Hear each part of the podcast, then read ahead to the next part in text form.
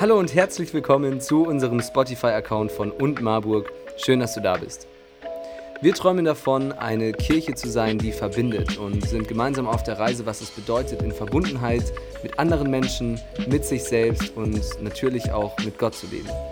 Und dafür wollen wir hier Predigten und Vorträge hochladen und würden es auch lieben, mit dir in Verbindung zu treten und zu hören, was deine Gedanken, was deine Fragen dabei sind. Schreib uns gerne an info@und-marburg.de. Schau auf unserer Webseite vorbei, folg uns auf Instagram und auf Facebook und jetzt viel Spaß und inspirierende Gedanken.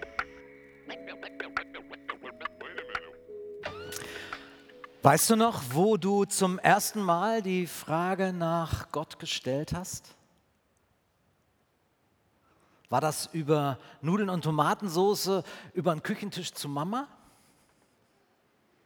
War das hinten von der Rückbank im Auto, während Papa fuhr? War das im Kindergottesdienst oder in der Schule? Oder weißt du gar nicht mehr, wann du zum ersten Mal die Frage nach Gott gestellt hast, weil Gott war eigentlich immer da, er gehörte immer irgendwie dazu? Egal, ob wir uns daran erinnern oder nicht, Fakt ist ja, die meisten von uns, wenn nicht sogar alle, tragen bestimmte Bilder und Vorstellungen von Gott in uns und wir haben die von irgendwem. Irgendjemand hat uns da ein Bild von Gott vermittelt. Die Eltern, die Großeltern, Psychologen sagen, ganz besonders wichtig ist der Vater, wie wir den erlebt haben. Aber später kommen dann Impulse in der Schule und von Freunden und eine Pastorin oder ein Jugenddiakon oder wer auch immer vermittelt uns Vorstellungen davon, ein Bild von Gott. Und das ist ganz wichtig festzuhalten, es ist ein Bild von Gott, weil die Wirklichkeit, wie wir eben gehört haben, in der Tat nicht wirklich in unser Denken hineinpasst. Es ist nicht die volle Wirklichkeit über Gott, die wir fassen können, denn die ist so groß die ist so anders, dass wir dafür keine Konzepte haben, dafür keine Worte haben. Es passt nicht in unser kleines Hirn hinein. Ich meine, es passt ja nicht mehr, nicht mal in unser kleines Hirn hinein, wie sich das mit unserer heimischen Galaxie verhält. Da, wo wir wohnen. Ja, also wir leben in einem Sonnensystem und ich weiß nicht, ob ihr es letztes Jahr gesehen habt, da hat gerade eine Sonde unser Sonnensystem verlassen. Die hat nochmal zurückgeblickt, hat ein Foto gemacht von der kleinen süßen blauen Erde und ist jetzt auf dem Weg ins nächste Sonnensystem. Sie wird 40.000 Jahre unterwegs sein, bis sie das nächste Sonnensystem erreicht. 40.000 Jahre. Zur Erinnerung gehen wir diese Zeit bei uns hier zurück. Da haben deine Nachbarn noch Faustkeile hergestellt und Rezepte für Mammutsuppe getauscht. So, und wenn die nach 40.000 Jahren im nächsten Sonnensystem angekommen ist, dann bleiben nur noch schlappe 200 Milliarden andere Sonnensysteme, um einmal durch die Galaxie zu fliegen. Da sind wir raus. Ja, und dann sagen uns Wissenschaftler, ja, ja, aber von diesen Galaxien gibt es jetzt noch 1000 Milliarden Galaxien in diesem Universum. Da hören wir noch Nullen, Zahlen, aber das sind wir aus, das können wir nicht mehr fassen. Das ist so groß, das kann sich keiner vorstellen. 40.000 Jahre, Milliarden von Galaxien. Und da gibt es Menschen, die sind ehrlich darüber verzweifelt, dass sie sagen, ich verstehe Gott nicht der hat das alles erschaffen. Also wenn wir nicht mal die Schöpfung verstehen können, wie sollen wir denn den Schöpfer fassen? Wir sind zu klein. Unser Denken, unser Apparat, mit dem wir Dinge fassen, ist nicht groß genug, um Gott zu verstehen. Das heißt, wir können ihm uns nur in Bildern nähern. Gott will, dass wir etwas von ihm wissen, aber er kann es uns nur in den Portionen vermitteln, die wir auch fassen können. Und deswegen ist es wichtig, sich diese Bilder immer noch mal anzugucken und sich bewusst zu sein, dass es immer nur ein Ausschnitt. Dietrich Bonhoeffer hat mal den provokanten, aber starken Satz gesagt, einen Gott, den es gibt, gibt es nicht.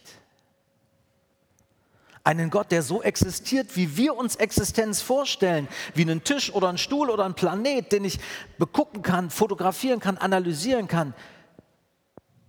Den gibt es nicht. Gott, der so auf diese Weise existiert, er ist viel größer. Er durchdringt alles. Gottes Geist bewohnt dieses Universum, wie unser Geist unseren Körper bewohnt. Und wir können ihn nicht fassen, er ist viel zu groß. Und trotzdem sind diese Bilder wichtig. Und es ist wichtig, diese Bilder immer mal zu reflektieren und anzuschauen, ob sie noch passen. Viele von uns bringen Bilder aus ihrer Kindheit mit. Und im Laufe des Erwachsenenwerden verpasst man manchmal den Moment, wo man das nochmal anschaut und nochmal reflektiert, ob das jetzt noch so stimmig ist. Und manchmal wenden sich Menschen dann von Gott an, ab, weil das Gottesbild nicht mehr passt aber es wäre vielleicht viel sinnvoller gewesen, das Gottesbild selber mal zu verabschieden und anzupassen und neu zu begreifen, wie man jetzt Gott fassen kann unter den Bedingungen, in denen man jetzt lebt. Heute geht es um diese Spannung zwischen dem lieben Gott und dem zornigen Gott. Beides sind Aussagen, die wir in der Bibel finden. Gott ist der liebende Vater. Er wird beschrieben als der Gott, der diese Welt liebt. So sehr hat Gott die Welt geliebt, dass er seinen Sohn gab, damit alle, die an ihn glauben, nicht verloren gehen, sondern ewiges Leben finden. Gott ist der liebende Vater, der liebe Gott, die Quelle der Liebe. Er ist ein ganz lieber. Und dann, aber auch gleichzeitig, ja, er ist auch gerecht und er ist heilig und er hat einen Willen und er gibt den Menschen Regeln, wir nennen das Gebote. Und dann gibt es diesen Punkt, wo man sagt, ja, und wenn man gegen die Regeln verstößt, dann gibt es auch den Zorn Gottes. Und dann kann passieren, dass einem der Zorn trifft, wenn man zu oft die Regeln verstößt. Und dann gibt es diese Idee von der Hölle, wo Menschen reingeworfen werden. Und, uh, wie passt denn jetzt Hölle und Liebe zusammen? Wie und manche Menschen werden da echt verwirrt. Verzichten auf entweder das eine oder das andere oder schmeißen alles über Bord. Gucken wir uns die beiden Bilder mal genauer an. Beginnen wir mit dem lieben Gott. Die Vorstellung ist vermutlich am verbreitesten. Lieber Gott ist ja fast so ein Eigenname geworden. Ne? Findet überall in unsere Sprüche rein. Ne? Der liebe Gott soll man mal ein guter Mann sein lassen. Ne? Der Höhner singen. Der liebe Gott weiß, dass ich kein Engel bin. Lieber Gott, mach mich fromm, dass ich in den Himmel komme.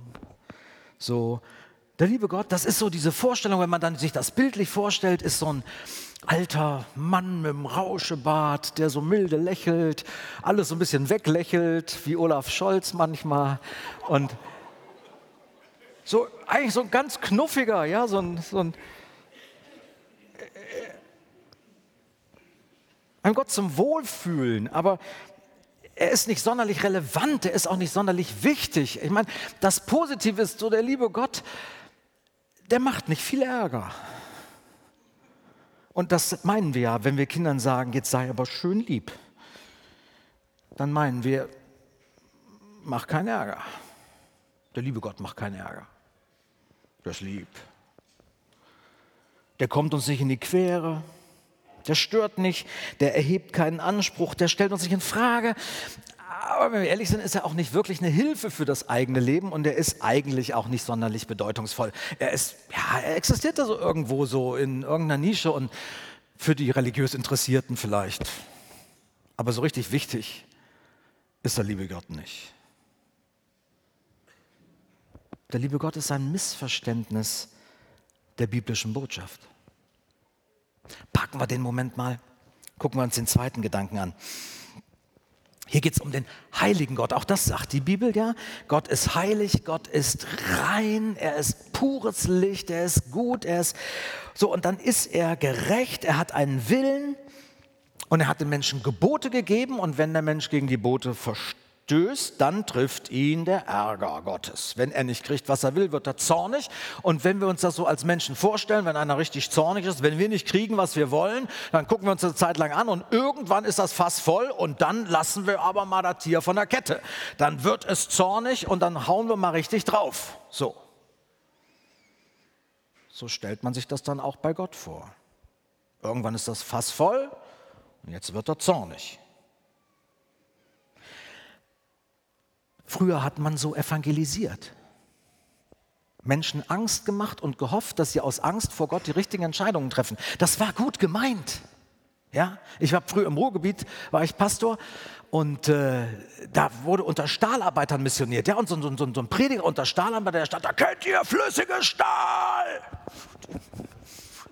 Stahlarbeiter nicken, das wird in der Hölle als Eiscreme serviert.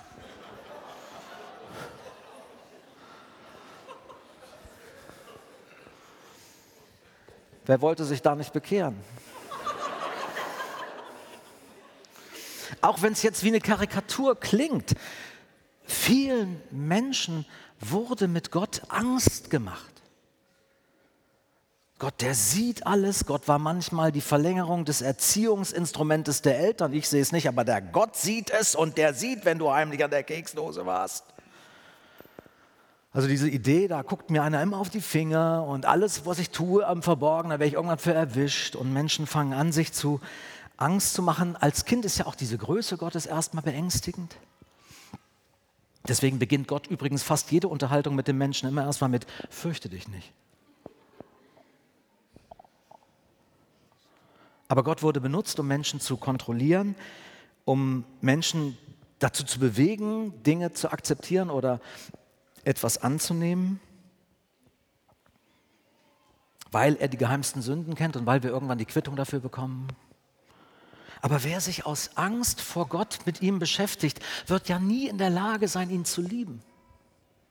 Wenn ich im Grunde meines Herzens Angst habe vor diesem Gott, werde ich niemals in der Lage sein, wirklich offen von ihm Gutes zu erwarten, weil ja immer die drohende Hand, die er gerade zuschlagen will, über mir schwebt.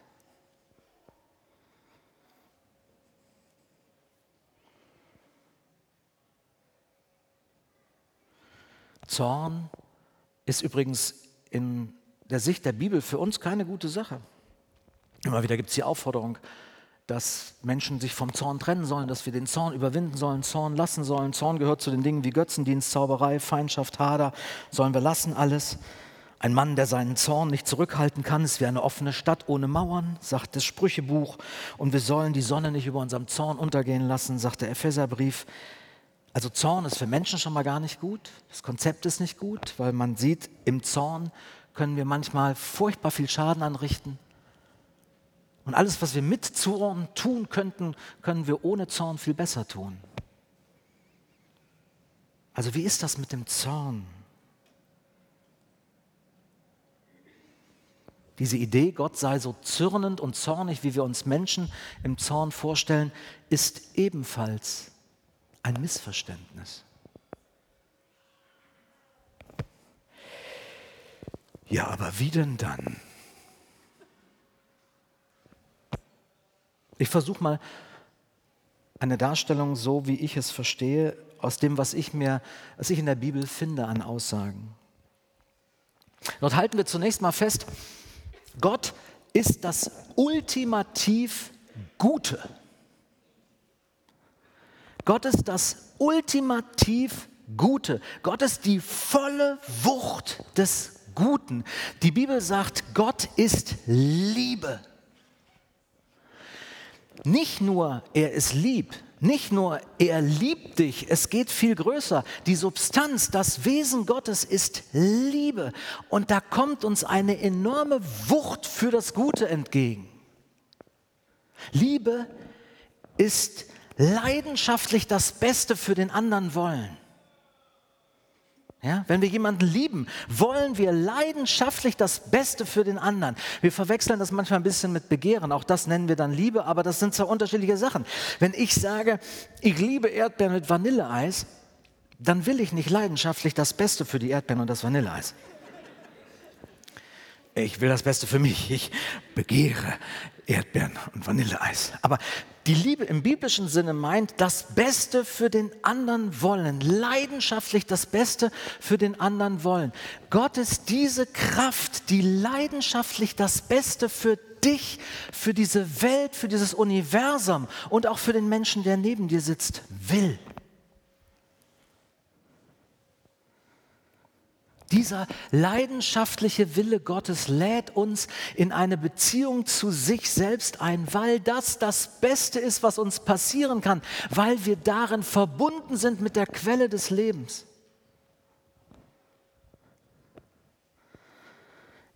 Er lädt uns ein, ihn kennenzulernen. Und zwar durch seine menschliche Präsenz in dieser Welt. Er wurde Mensch, erzählt die Bibel als Geschichte. Er kam als Jesus auf diese Welt. Und in dem, was Jesus lehrte, in dem, was Jesus tat, in dem, wie Jesus gestorben und wie Jesus auferstanden ist, lernen wir etwas über diesen Gott, der Liebe ist von seiner Substanz und der uns helfen will, ein Bild von ihm zu bekommen, das ein bisschen dem entspricht, wie er ist. Darum laden wir als Kirche, als Gemeinde Menschen ein. Hey Leute, es lohnt sich, sich mit Jesus zu beschäftigen. Es lohnt sich, in der Bibel zu lesen. Es lohnt sich, gemeinsam miteinander unterwegs zu sein, sich darüber auszutauschen, darüber zu reden, zu verstehen, was sagen diese Texte und wie kriegen wir ein klareres Bild von dieser enormen Liebe, die für uns ist, die uns helfen will, das Leben zu bestehen, die uns tragen will durch die schwierigen Zeiten die für uns ist.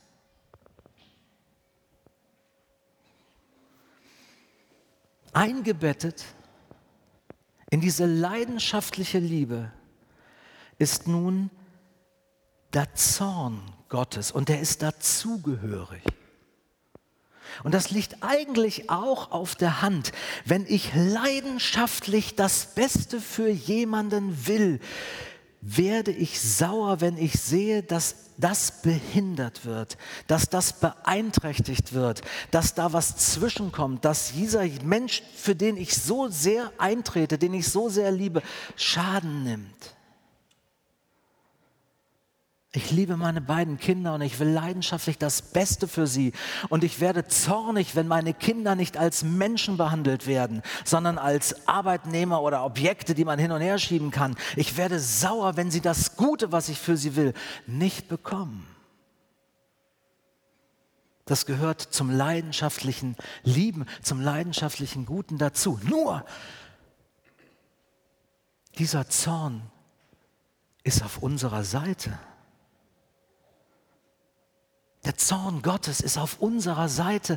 Er will genauso weiterhin das Beste für uns und er will das verhindern, was uns vom Besten trennt. Er will nicht, dass wir abhängig in irgendwelche Süchte geraten. Er will nicht, dass wir unfrei sind. Er will nicht, dass der Hass unsere Seele zerstört. Er will nicht, dass wir innerlich kaputt sehen oder dass wir sinnlos durchs Leben driften oder er will nicht, dass wir uns abgeschnitten vom Leben fühlen. Er will, dass wir Teil einer liebevollen Gemeinschaft werden und er will in einer Welt uns haben, in der Gerechtigkeit herrscht.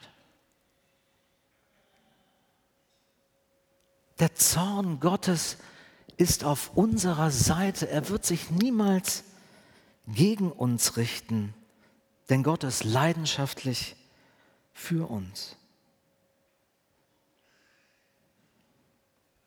Er ist leidenschaftlich für dich.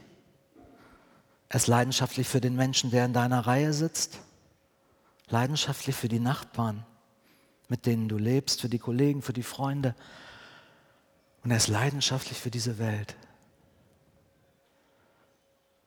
Und wo wir uns ihm öffnen, beginnt er mit seiner Liebe und Leidenschaft uns zu verwandeln. Er beginnt uns einzubauen in diesen leidenschaftlichen Willen für das Gute in diesem Universum. Wie geht es dir mit diesem aktualisierten Bild? Ich möchte dich heute Morgen einladen, für dich selber was festzumachen. Dich von einer Vorstellung zu verabschieden, die nicht länger hilfreich ist. Wir machen das so ein bisschen martialisch. Ich lade euch ein, euer Gottesbild vom lieben Gott gleich loszulassen?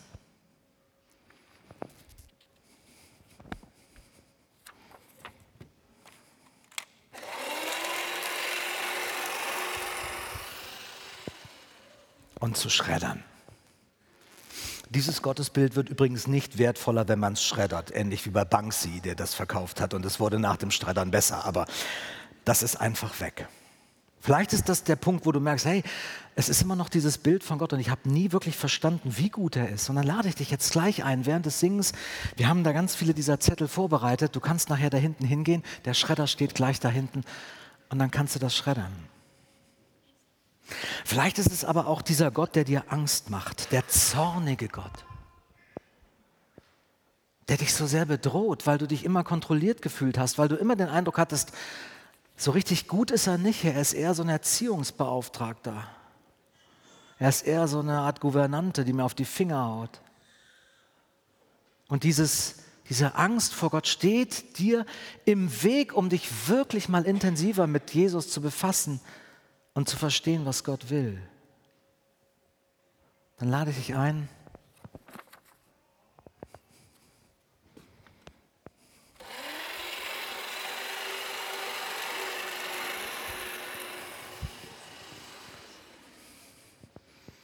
und verabschiede dich von diesem Gottesbild.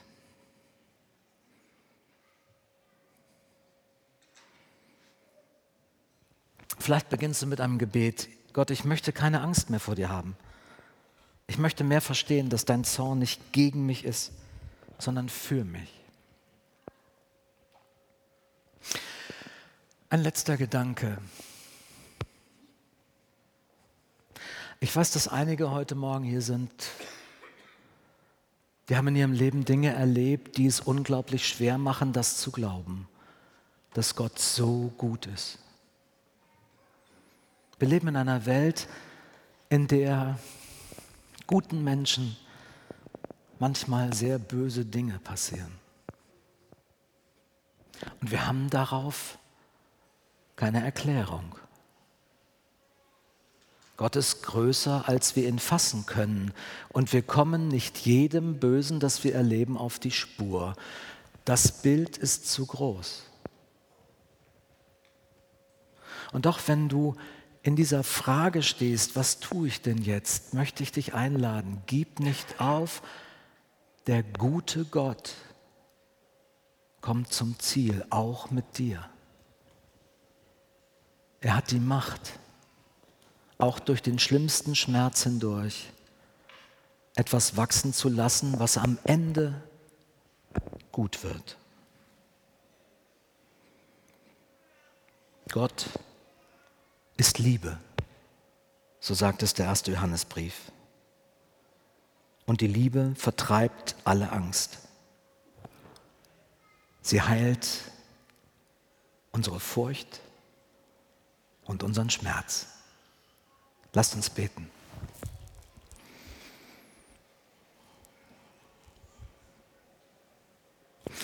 Herr, du kennst unsere Geschichte und unsere Bilder, mit denen wir groß geworden sind. Und du wirst nicht müde, uns einzuladen, unsere Gottesbilder zu überprüfen und es wieder näher auf dich auszurichten und von dir zu lernen, wer du bist. Ich bitte dich jetzt, Herr, wo Barrieren in uns sind, alte Denkmuster, dass du hilfst, sie loszuwerden. Und ich bitte dich, dass du uns hilfst, tiefer zu verstehen, wie unfassbar groß deine Liebe für uns ist und wie gut das Leben, zu dem du uns einlädst. Amen.